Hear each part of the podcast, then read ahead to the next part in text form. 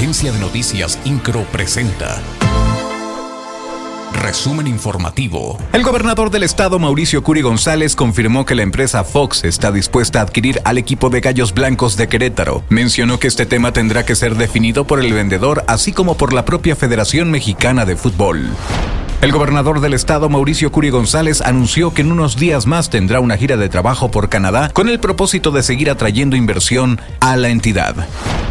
El presidente municipal de Querétaro, Luis Nava, presentó los resultados de los primeros seis meses de implementación de la estrategia integral y programa municipal Somos Querétaro, Contigo Prevenimos, vía para recuperar el tejido social, la convivencia, la paz y la tranquilidad de las familias, donde destacó el trabajo de 126 colonias de manera directa a través de las Secretarías de Desarrollo Humano y Social y Seguridad Pública Municipal.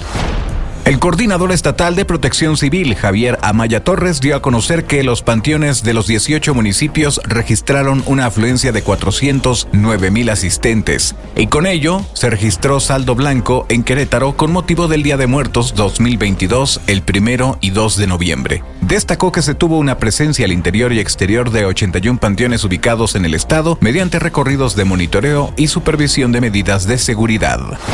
INCRO, Agencia de Noticias.